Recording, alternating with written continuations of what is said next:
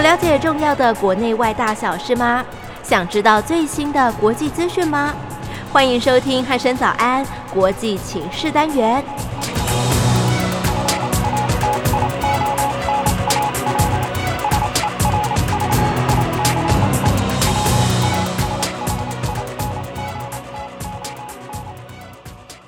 各位听众朋友，您好，欢迎收听今天的国际情势单元，我是一鸣。今天邀请到《青年日报》的王光磊大哥来到节目当中，磊哥你好。一鸣你好，各位听众朋友大家好。嗯，磊哥最近哦，这个相当火红的国际事件，我想就数这个阿富汗的事件是为这个我第一啦。我们做这个也是做的昏天暗地啊，是是是是，对。那这个阿富汗事件呢，其实近期呃比较为人所知的，大概就是这个美军的这个撤军，是再加上最后塔利班这个政权呢占领了整个阿富汗哦，是而且可以说是用横扫的方式嗯哼占领了这个整个阿富汗地区。那当然，后续又有一些就是就是伊斯兰国的一些激进组织崛起，那又是对另外一回事了啦是。对，那当然就是大家所关心的呢，就是诶，这个地区到底为什么会变成这样？我相信各位听众朋友，如果对于这个地区的这个历史哦，可能不是那么熟悉的话，可能会觉得说，诶，为什么会发展成这样的情况？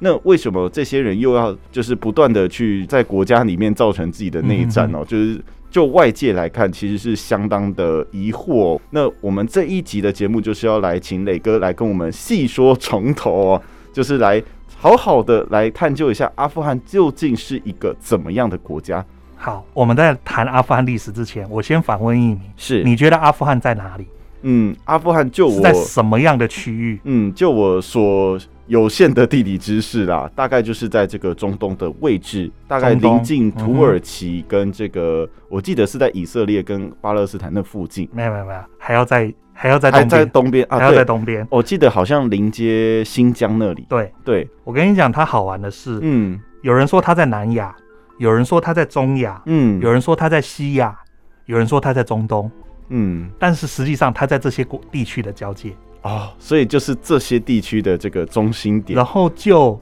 地形而言，嗯那边很多高山。我是这个如果有看过当地照片、嗯，或者当地的影片的人，听众朋友大概会知道那边有很多山，是而实际上那边就是我们知道帕米尔高原的山节往中亚、南亚、嗯那边延伸过去的各个山脉分割，所以阿富汗本身地形破碎，哦，然后有是非常非常多的山脉跟高原嗯彼此纵横，嗯然后切割，所以地形很杂很哦乱，是然后各个民族也在之中夹杂其间，嗯这其实就是阿富汗的基本状况，它是一个地形破碎、嗯不完整、嗯民族纷杂，嗯然后自然纷争一堆的国家。是，对所以这也是一个呃，以一个国家来发展来讲的话，这个地理环境似乎是不太好发展的一个地理环境。那有趣的是，它又是一个，因为它又是横贯各国的，就是它等于是刚刚在讲很多个地理区的交界之处，嗯所以早在呃，就是考古学家有去探究阿富汗的起源，嗯，大概在西元前三千年就是有人类生存的记录，嗯然后一直到我们所谓的亚历山大东征。啊，他们是也有打到阿富汗，嗯打完阿富汗就是往南去印度，但没有完成。对对，那一直到后来，大概是十七、十八世纪的时候， 嗯阿富汗终于有人想到我们要来统一一下，啊是对所以那个时候，因为我们刚刚提到它的部族很乱，对部族有多乱呢？呃，它的北边是塔吉克人、土、嗯呃土库曼人、土吉尔吉斯是这些国家，它北边是这些国家，嗯然后阿富汗的北边也有这些国家的族裔的人。嗯换言之，有塔吉克裔，有土库曼裔、对吉尔吉斯裔，嗯然后也有哈萨克裔，是是然后南边是另外一群叫普什图人，嗯普什图人占绝大多数，嗯然后但是双方彼此之间僵持不下，啊很早是彼此就在互相攻伐，啊是这个也是一个非常可怕的一个地方哦。很对杂，感觉现在的人听到阿富汗就会觉得说，嗯、那边好像真的蛮乱的，对但是也也不知道在乱什么啦。那那个后来，直到大概是就是后我们在历史课本上曾经读到说，唐朝那时候，哇，嗯突然觉得好远遥哎远。对唐朝的时候，唐朝的时哦不过候，唐朝的时候，那时候发生一件事情，就是大食扩张势力。嗯哦大食的是扩张势力就是伊斯兰教的扩张。嗯那伊斯兰教扩张的时候，双方的交战点达罗斯之战嗯不在阿富汗，但是在阿富汗的北边，哦，啊，就是现在的那个塔吉克还是土库曼那边。是总之，在中亚国家，但是南边的阿富汗也因此遭受一些波也及不止遭受波及，而且是它是呃，就是等于是伊斯兰传教成功，哦，就是有被划进这个对伊斯兰有的点像是这个如果范有围在玩文明帝国或者这一类游戏的朋友，啊会有是是是叮叮叮成功了，你成功传 教了，你是这个地方的那个那个宗教受到你的影响了，对有点这种感觉，所以后来阿富汗就变成一个以伊斯兰信仰为主的国家。嗯刚刚提到的这几个族裔大概都信伊斯兰，是而且都是以逊尼派为主。嗯那换言之，他们跟他们西边的波斯，对也就是现在的伊朗嗯不太合，因为伊朗是实实业，业对对。然后，但是他们之间还是彼此看不顺眼，啊是因为彼此的族裔先天就不一样。就除了族裔之外，又后面又加上了这个宗教信仰的不一样，哦是所以导致他们更看对方不顺眼了。到了十八世纪初，嗯，阿富汗出现第一个统一的统一的那个王朝，是然后这个王朝实际上一开始还挺强的，因为要在这么严苛、这么多山的环境嗯生存，人通常都会变得很坚强。啊，对，因为毕竟这个环境真的是蛮不好的，是所以通常会蛮强韧的。，对，那十八世纪这个时候，大家可以回想一下我们在历史课本上提到的，嗯，十八世纪英国正在扩张，对，工业革命刚开始，他们嗯需要大量的市场，所谓的新帝国主义兴起。是听起来好像很历史课，但是实际上那个时候英国人的所谓“日不落国”就是这时候建立的。嗯，那英国人占了印度之后，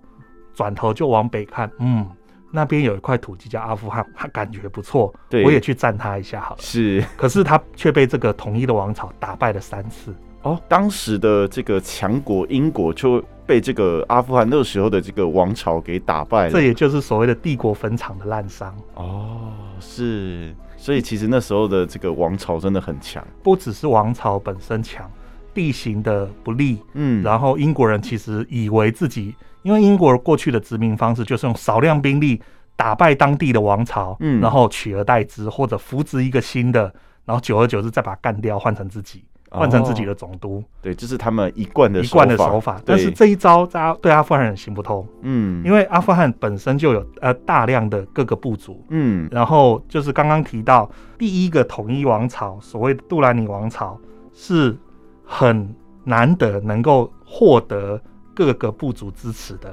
嗯，那因此，英国人想要去弄，并没有成功。对。因为然后他们本身可能因为常年的这个互相攻伐哦，可能也蛮强的啦。对，但是后来这个王朝一直到一八四二年，嗯也就是十九世纪十了，九世纪的时候，对不见了。哦，是因为他被那个这个王朝又被英国人慢慢的，因为英国人说我打不过你，那我就想办法弄垮你，哦，所以是有点类似这种反间计或是对离间计的反正就方是式我慢慢渗渗沙子，然后嗯渗入你的那个等于底下的人，对等到你底下人反叛之后，我就成功把这个王朝弄倒推我翻扶了植一个比较亲我的王朝，，对清英国的亲这英个国的王王朝朝。，那是然后反正阿富汗就处于这样子的一个王朝更迭下，一直到了二次大战。哦，二次大战的时候，呃所谓的阿富汗跟波斯这两个，嗯就是巴勒维王朝这几个王朝，大概都是英国跟俄国嗯之间的势力交界线。嗯，所以，因为英国从海上殖民，对，然后从南亚、印度以印度为跳板，慢慢往北扩张，对，然后俄国则是从路上赫路上，然后经过中亚，嗯跨过乌拉山到中亚，然后开始往南，嗯然后寻找所谓的深水港或者不动港。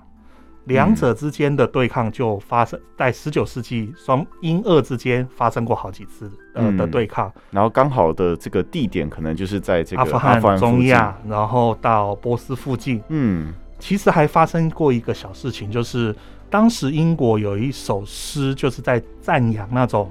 呃，就是英勇作战的，嗯，实际上就是在称扬一支轻骑兵旅，嗯然后他们面对敌军的那个强大的火力依旧无畏的往前冲。嗯这个地点就发生在阿富汗。哦，是，对，然后这首诗后来被英美经常使用在称赞那种英勇无畏的将士。嗯，但是实际上，他们也真的是面对强大的火力，义对无反顾的往前冲。对，可是实际上也蛮无谋的，哦，是，虽然勇猛，但是却没有这个谋略去是没在，错，他只是无脑的往前冲而已，有点这种感觉。但是能够面对这种送死的状态，依然义无反顾往前冲，也算是一种让人敬佩。对，的哦就是他的勇气还是值得嘉许的啦。 OK，这是题外话。不过嗯其实就可以发现到，英俄他们当时以阿富汗为舞台，嗯还有波斯为舞台，曾经进行过很多次的对抗。嗯那双方那个交战也好，在外交场上画把拉 Ken 也好，嗯，那总之一直到我们刚刚提到二次大战的时候，对，英国就是当时的英国跟俄国开始站在一起。是，那时候大家知道所谓的雅尔达会议有嗯英国、老美跟俄国，对大家互相讨论，然后要怎么样对抗纳粹德国。是，所以伊朗跟当时的波斯还叫波斯的时候。嗯跟阿富汗都曾经被视为运补给给俄国的路线，嗯，可是阿富汗真的太崎岖了，是。所以主要的路线通常是从波斯那边，波斯那边，大概是从那个波斯南端现在的波斯湾的几个主要港口，嗯经由铁路运到高加索，然后再运进俄国本土，嗯，然后来做这样的战略补给。是，然后阿富汗这个王朝就相对处于一个就有点置身事外。对，因为跟他没有什么关系对的啦。然 后，然后好像大家都为了在打纳粹德国，再不然就在西边打日本，嗯所以呃，不关我的事。对，因为其实距离阿富汗好像都有一点点距离哦对，嗯然后他可能也没有这个战略价值，所以然后再不然就是太过难以征服，大家干脆呃，好，我忘记你，我算绕了过你好对，了，绕过你算。 也就是因为这样，在二次世界大战结束之后，嗯，阿富汗突然变成了一个世外桃源，因为哦没有是经历过战火的破坏，嗯然后也相对安宁，嗯然后各大国好像敬而远之，没有去管你。对，然后当时的王朝，呃，当时的阿富汗的王朝游走在英俄之间，嗯，然后并没有呃遭受到太多的影响。哦，所以那时候的阿富汗可以说是，应该可以说是所谓的黄金时代吧。甚至安居乐业。因为阿富汗现在的情况，大家去翻当时的纪录片，还可以看到当时好像是阿富汗成为伊斯兰世界时尚的中心啊、嗯之类的，然后整个喀布尔变成是一个非常安居乐业的地方，，对，嗯然后非常热闹，然后可以、以跟那个美军控制的时间呃相提并论，是这是非常非常。呃，让人难以想象的。实际上嗯，伊朗后来也是类似的情况，嗯只是在巴勒维王朝垮了之后就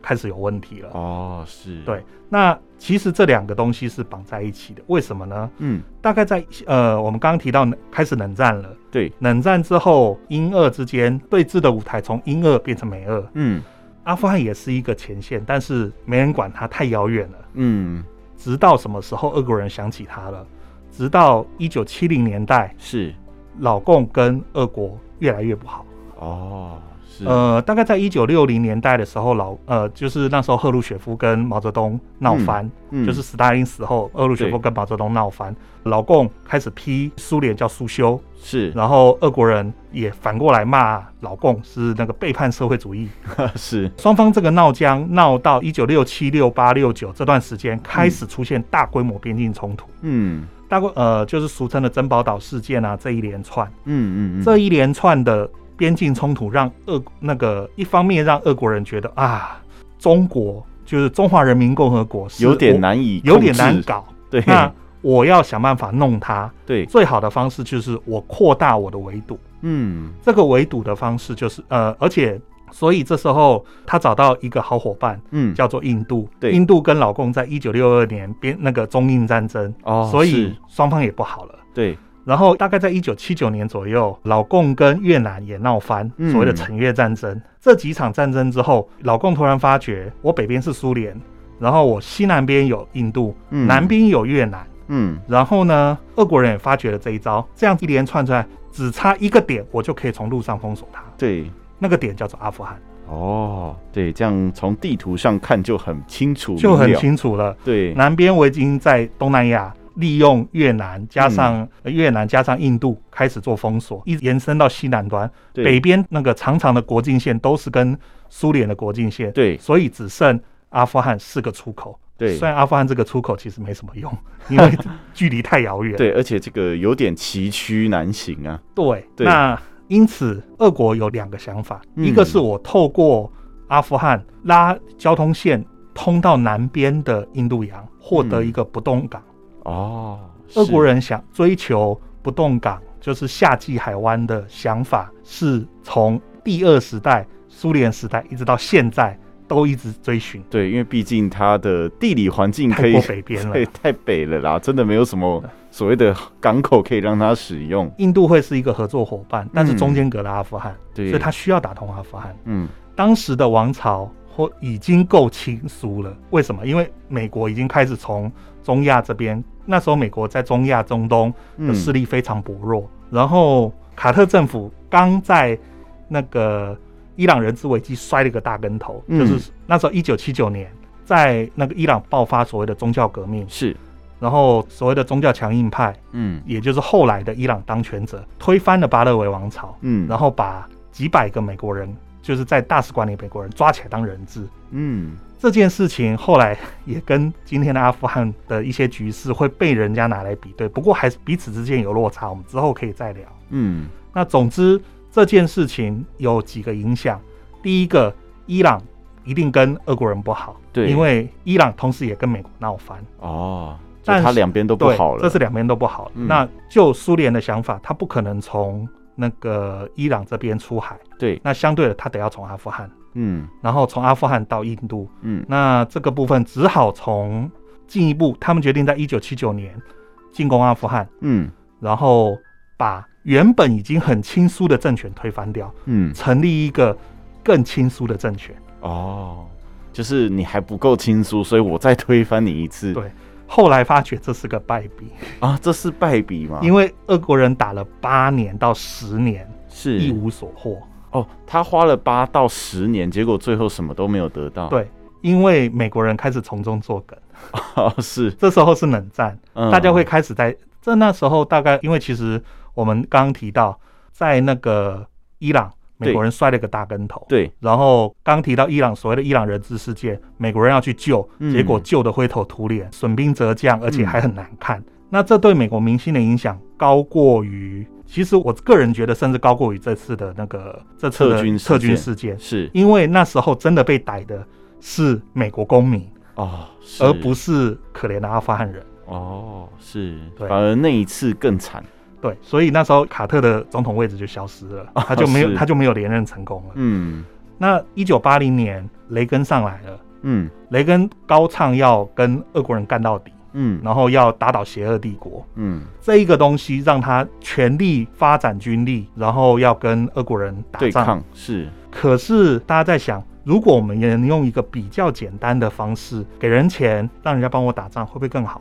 嗯然后这时候呃俄国人送了一招，我打了阿富汗，所以呢，阿富汗开始反抗。嗯阿富汗开始反抗的时候，有一个众议员叫那个威尔森，嗯他注意到相关的新闻报道进入阿富汗去支援那些圣战士。嗯那是那些圣战士叫穆加哈定，然后他们试图在用极劣势的装备去跟共产党打，哦是所以他觉得我们是不是可以支援他们，嗯，然后拨钱给他们，嗯然后让他们去打，让他们去跟俄国人打。嗯实际上后来他成功了，哦，真的有资助了这些真的武资助了器这些武器，然后对他透过自己的人脉在国会中拉拉帮结派，成功的搞到一大笔钱。嗯这个就后来也就是成为美国支援阿富汗人。嗯，然后刚刚提到的呃伊朗革命，其实也跟这件事有关系，是因为伊朗革命让所谓的激进派伊斯兰嗯慢慢抬头，嗯，就是慢慢的崛起了。对，慢慢崛起。当然，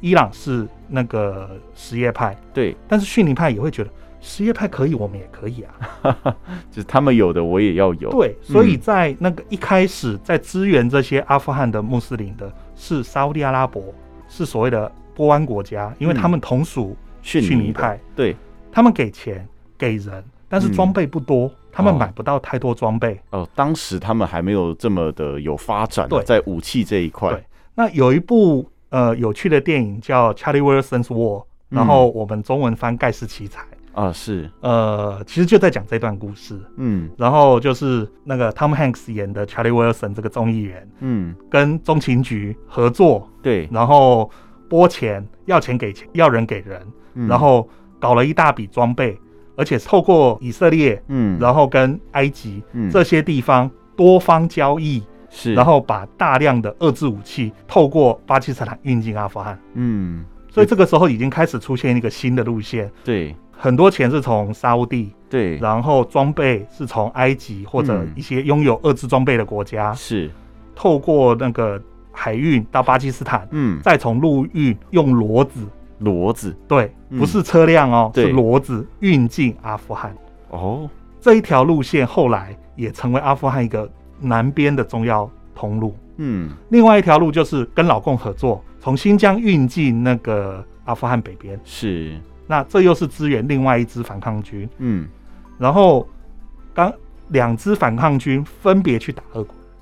两支反抗军，对，一支反抗军比较偏北，嗯就是我们刚刚提到比较偏北的塔吉克裔嗯的人；对，另外一支反抗军从南边就是穆加哈定这些圣战士，比是较激进的穆斯林，但是他们在打俄国人，所以我们要给他钱。哦，这个 是蛮有趣的对一个 故这是事，一直到冷战时期所谓的苏联介入阿富汗的时候嗯发生的事情。嗯就是冷战的反面，美国从各种方面支援了钱、支援了枪，然后给这些反抗军，对，然后让他们老共去也打俄国老人，共也掺了一脚，哦因为老共共，当时也有嘛你，就要想嘛，对，俄国人打阿富汗是为了围堵老共，那老哦啊共会不会想要当然要介入一当然要下，介入一下？ 哦，对，这样蛮有道理的，对啊，嗯，在这样的情况下，就变成说，所以打了整整十年，俄嗯国人也是损兵折将，是，然后所谓的兰波第三集就是这时候啊，后 是是是，兰波第三集就是他的老上司嗯，要把飞弹运进阿富汗，支援这些反抗军，对，所以概念其实是一样的。嗯，然后，总之大家运进去给反抗军，然后去打俄国人，俄国人。对，然后等到一九九零年代，嗯，仗打完了，是，然后呢，俄国人撤退了，然后呢，美国人认为，然后就没有了，我们就开始撤撤援助了。嗯冷战结束啦，我们还干嘛？对，当时这个苏联也解体了啦，对，嗯那联合国有少部分的介入，然后试图建立了一个阿富汗的共和国。嗯但是这些阿富汗共和国，就像刚刚讲的，山头很多。嗯刚刚提到各个族裔的各自有山头，嗯然后南边的不是土人，嗯，有一些不是激进穆斯林的自己一个山头，激进穆斯林自己一个山头。嗯，久而久之，大家又莫名其妙就开打了。对，又分崩离析对的，那个和谈从一九九二年到一九四年，大概只维持了两年，嗯，然后又蹦，整个阿富汗又陷入内战。是，所换以言之，之前已经打了十几年了，对，然然后和平了两年之后，其实那两年也不算太和平哦真的吗？但是 对，但是之后就开始继续乒乒乓乓打下去。哦，是，到了一九九六年、九七年的时候，嗯突然时间过得很快，好像快要到某件事情发生了啊，对对对，对九六年、九七年的时候，有一支新的势力冒出来了， 嗯，它就是我们现在的主角塔利班。哦是，塔利班原本是在南边，刚刚讲到普什图人的地方，嗯有一批神学院的学生，他们奉一个就是教长嗯作为他们的导师，他们认为说现在的各地军阀，管他是那个塔吉克裔还是普什图裔，嗯都是混蛋，都是只知道打仗的家伙，哦然后他们无法带来和平，无法带来正义，是，所以他们奉行最严格的伊斯兰教法。当然，这个伊斯兰教法是有争议的，因为嗯他们用一些蛮野蛮或者说已经落后于世界时代的方式去管人民，嗯但是他们认为这是正确的。哦就是遵照这个最古老流传下来的这种礼但是法，那个东西也是有问题的哈。好，嗯先不管这个，总之他们支持了这个东西，是，然后呃，因为其实阿富汗人也不打了那么多年，也不想打了。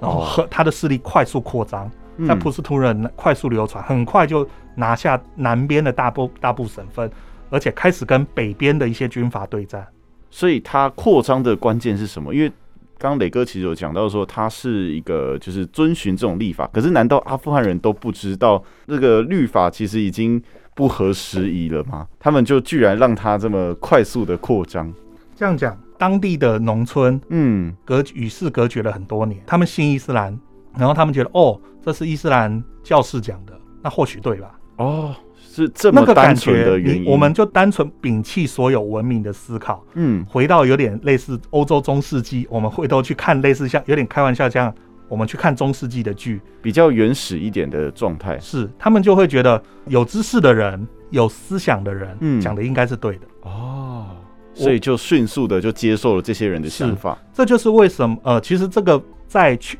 所有的文明里面都会发生，嗯哪怕教育普及之后，他才塔卡管内郎，就是念书念得比较高的人，嗯，在乡乡村当中也是会受到尊敬，所谓的乡绅大概就是这样来的。哦，对，其实好像历史上这个层出不穷啊。是，然后对但是这个情况发生在阿富汗，是主要是由这些所谓的神学教士神，学士，嗯或者泰尔班他们建立起来的，嗯然后他们很快就席卷了大半的阿富汗，嗯两年内占领了接近百分之七十的省份，是这是一九九零年代发生的事情，哦，这个好像最近有点似曾似曾相啊似。似。对，然后他们开始跟所谓的北方的那些几个大军阀对打，嗯北方几个大军阀发觉啊状况不对了，嗯，他们这些人都是普什图人，对然后他们跟我们不对盘，对，然后呃我们好像不应该再继续打了，所以他们成立了北方联盟，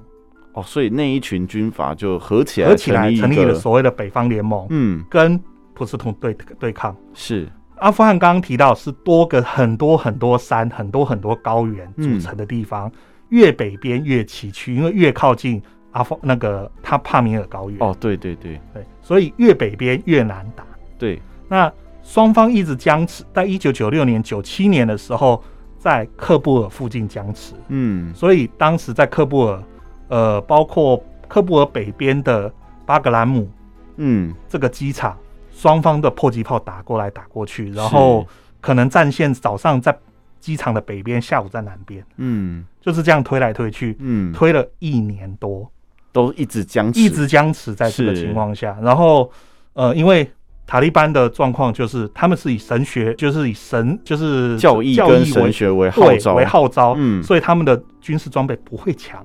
哦，对还是以民兵为主。对，那北边呢，贪污腐败、吃空饷，那哦他们的战力也不会高到哪里去。对，所以就是半斤对八两，对，没错，这个状况当然僵持蛮正常的，蛮正，常的。然后就就卡在啊七成对三成对，这个情况，一直到一九九七年，嗯阿富汗开始出现一些变化。嗯，第一个就是所谓的盖达的介入，哦，盖达组织，盖达组织开始就是因为盖达组织大概在那个阿富汗还在跟苏联人打的时候，俄国人打的时候，嗯这一个组织就隐隐出现了。他、哦所谓的塔利班，呃，抱歉，所谓宾拉登，嗯，他就开始在捐钱给阿富汗人。哦是，所以他其实跟阿富汗有先天的渊源。嗯他虽然是沙乌地人、沙乌地阿拉伯人，但是嗯他捐钱给阿富汗人，嗯然后支持他们的反抗。是然后后来发觉，都美国人干 的嘛，都是美国人害的嘛，对，所以他开始对美国制造，呃，就是尤其是一九九一年嗯波湾战争之后，呃，刚刚提到的激进主义者开始把目标从苏联转移成美国，哦因为他入侵了伊拉克。嗯，所以接下来从九三、九五、九七这一段时间，接连出现几场针对美国大使馆的爆炸案。嗯这个部分其实大家都会就是哦，大市场单纯的爆炸案，不，它是一场开始出现的国际恐怖网络的建立，嗯然后它从外围慢慢发展到美国的中枢，是也就是后来的九一一，哦，它的过程是这个样子。嗯，其实这样子整个时间线整理清楚之后，就会发觉就是哎、它其实是有脉络可循的对，而且这个脉络其实最后会连回阿富汗。为什么？因为宾拉登在沙乌地跟其他地方待不下去了，嗯所以决定进入阿富汗。哦，然后他进入阿富汗之后，与阿富汗的那个就是他刚刚提到塔利班嗯的头头欧马尔，他们很好，嗯他们的关系非常好。在这个过程中，欧马尔受他影响。嗯开始慢慢的从刚提到单纯的我们要追求所谓整个的正义，嗯阿富汗一地的正义变成全球的正义，哦，有微微的调整，对，然后它嗯这的个讲微话这个更微微加调整好像蛮大的，对，其实蛮大。然后对当然啦，他并没有像盖达一样、嗯那么积极的要对美国复仇或者复仇，或者是说做就是用恐怖攻击， 嗯但是他的一些做法开始变化。嗯，